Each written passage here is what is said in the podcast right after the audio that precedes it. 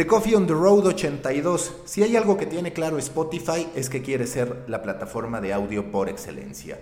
No solamente en música, donde ya lo es, sino también en podcasting, donde cada vez se está consolidando más en particular en Latinoamérica, donde ha ido incrementando su presencia de shows originales a través de algunas producciones como algunas que ya les he mencionado, entre ellas Made in Medellín, que relata la vida y música de Jay Balvin desde su ciudad, desde sus orígenes en Medellín. Colombia también está Fausto, el primer true crime de todo Latinoamérica, que durante las últimas semanas del año pasado estuvo como el podcast más escuchado y que hoy día se mantiene entre los primeros 25 y subiendo con cierta frecuencia dependiendo la temporalidad.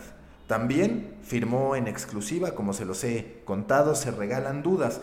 Pero no le basta con eso. Ahora está lanzando un par de herramientas buscando que la gente genere más podcast y que genere mejores podcasts. ¿Cuáles son estas herramientas? Una de ellas es Behind the Streams. Es un newsletter que estrenó este 30 de enero en el que estará entregando consejos, información, en el que estará presentando herramientas para que los podcasters puedan sentirse más apoyados al momento de estar creando contenido para la plataforma. En este newsletter, en su primera edición, incluye el anuncio de su segunda herramienta. Esta segunda herramienta es a mí la que me parece extraordinaria, muy útil para cualquiera que vaya empezando o bien que como yo ya tenga una trayectoria recorrida, pero que cada vez quiera empezar a probar con más formatos, quiera entender el proceso para realizar historias de ficción, reportajes, documentales y en términos generales cualquier formato que requiera una investigación previa la preparación de un pitch y la consiguiente producción con todos los procesos, con todos los pasos que uno debe seguir para poder entregar una obra completa. Esta segunda herramienta no es original de Spotify o sí, pero antes tuvo un uso interno. Estoy hablando de Gimlet Academy. Ustedes seguramente conocen Gimlet porque fue una de las empresas adquiridas por Spotify hace algunos meses para consolidar su estrategia de podcasting. Recordemos que durante el año pasado Spotify gastó cerca de 500 millones de dólares en la adquisición de empresas relacionadas a podcasting, algunas en cuanto a contenido y otras más en cuanto a tecnología para poder estar desarrollando plataformas publicitarias y de inteligencia que permitieran entregar mejores métricas tanto a los creadores de contenido como evidentemente a las marcas que después empezarán a usar esta data para poder tomar decisiones respecto a los shows en que desean anunciarse. Gimlet Academy, que es conducido por el cofundador de Gimlet, Alex Bloomberg, era en inicio una herramienta interna, una herramienta que utilizaba Gimlet para que sus recién llegados pudieran entender la filosofía, el modo de trabajo, los principales consejos de personas, de los creadores de Gimlet que ya llevaban tiempo tanto en Gimlet mismo como también en anteriores experiencias radiofónicas que podemos encontrar en Gimlet Academy, cinco episodios que te acompañan en un proceso bastante claro. El primero es cómo hacer un buen pitch, cómo darte cuenta si tu idea de verdad vale la pena o solamente estás construyendo algo que crees que vale la pena, pero que cuando te preguntas un poco más a detalle no entiendes ni qué es lo que va a hacer diferente tu producción o tu historia de cualquier otra que pueda ser contada al respecto y tampoco encuentras esos elementos distintivos, esos detalles que son los que le podrían dar una particularidad para entonces sí ser atractivo. En segunda instancia, el segundo episodio va sobre la identificación de personas a las que debas entrevistar. Y lo mismo te plantean cuando tienes la claridad de a quién quieres entrevistar y solamente tienes que sortear el obstáculo del contacto y de lograr que la persona se interese, hasta cuando se trata de encontrar expertos por categoría a los que no necesariamente estás buscando en particular. Enseguida encontramos tres episodios más dedicados al proceso de colección de información, de elección respecto a qué material funciona y qué material no, a cómo producir estas entrevistas tanto en la preparación como también en el acomodo de los micrófonos y en el equipo que deberías estar utilizando para poder captar a detalle los audios, las declaraciones más importantes de las personas que vas a entrevistar. Y finalmente el componente de unir, el componente en que se termina de armar la historia, en que tú trabajas en el guion, en que tú decides cuándo entra un narrador, en que tú decides cuándo entra uno de los entrevistados, cuándo aparece el otro, cuándo haces una ráfaga de las distintas personas que entrevistaste. Son episodios muy cortos de entre 20 y 30 minutos, 25 minutos, que te permiten entender y dar estructura al proceso de creación de un podcasting. También eh, Behind the Streams, este newsletter nuevo, este newsletter mensual que anuncia Spotify, profundiza acerca de las métricas a las que uno puede acceder a partir de la plataforma de Spotify. Métricas que ahora les menciono y que también les compartiré cierta información de The Coffee. Con la plataforma de Spotify hoy en día puedes ver el número de personas que comenzaron a escuchar tu podcast y el número de streams. ¿Qué significa el número de streams? Aquellos que escucharon más de 60 segundos. Entonces está el start, es decir, le dieron clic para comenzar a reproducir y pueden o no quedarse por más de 60 segundos. Si no superan los 60 segundos, es solamente un start que no se refleja como stream. Y si superan los 60 segundos, entonces ya estamos hablando de un stream.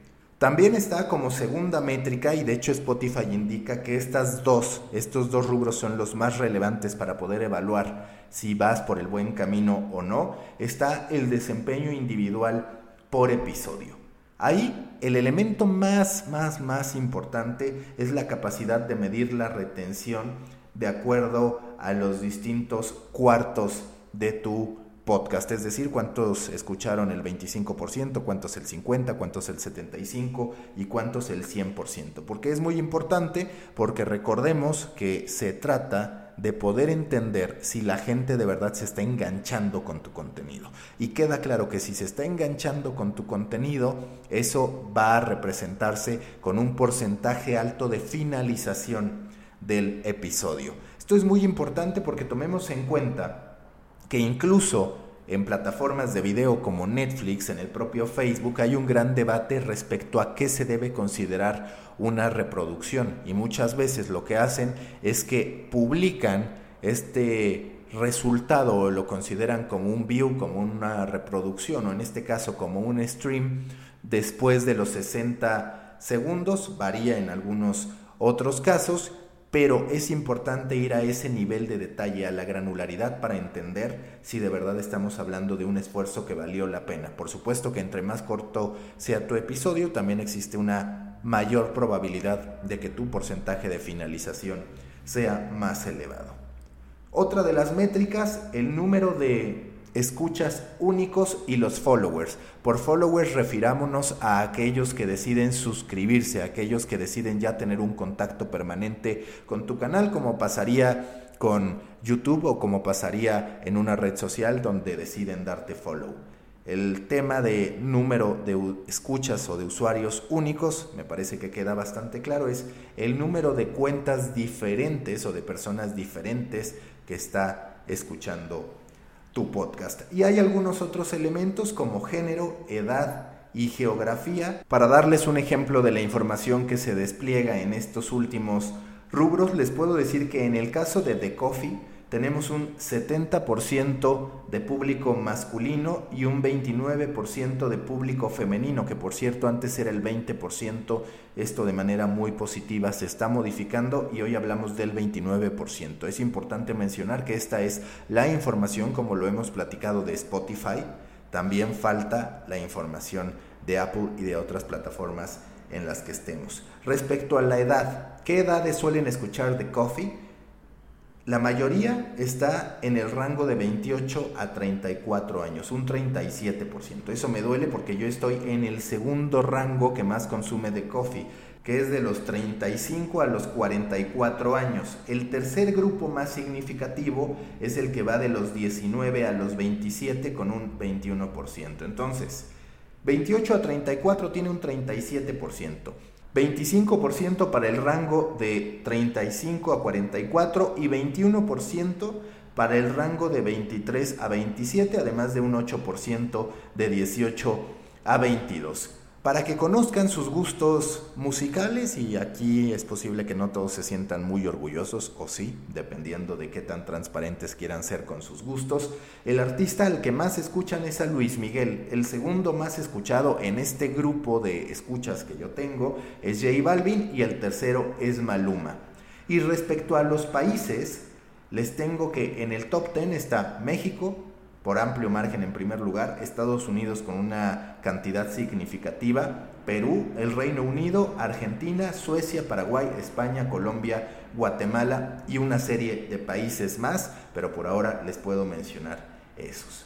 Información como esta es la que uno puede tener al momento de crear contenido en Spotify. No se trata de información que esté actualizada al momento. Tienes que esperar cerca de 24 horas para que ya tengas un registro definitivo del día anterior, pero todo tiende a que se vaya a ir generando cada vez más información y mejor tecnología para poder medir, tanto del lado de los creadores de contenido como también del lado de las marcas que quieran anunciarse en cualquiera de los shows disponibles en Spotify. Recordemos que hace unas semanas Spotify anunció Ads Insertion, que es una herramienta que le permitirá al algoritmo, a su tecnología, tomar decisiones para elegir el mejor momento y el tipo de anuncio que colocar en este momento en sus shows, pero que seguramente terminará abriendo. Hasta aquí The Coffee on the Road. Recuerden sumarse al company page de Storybaker en LinkedIn. Recuerden también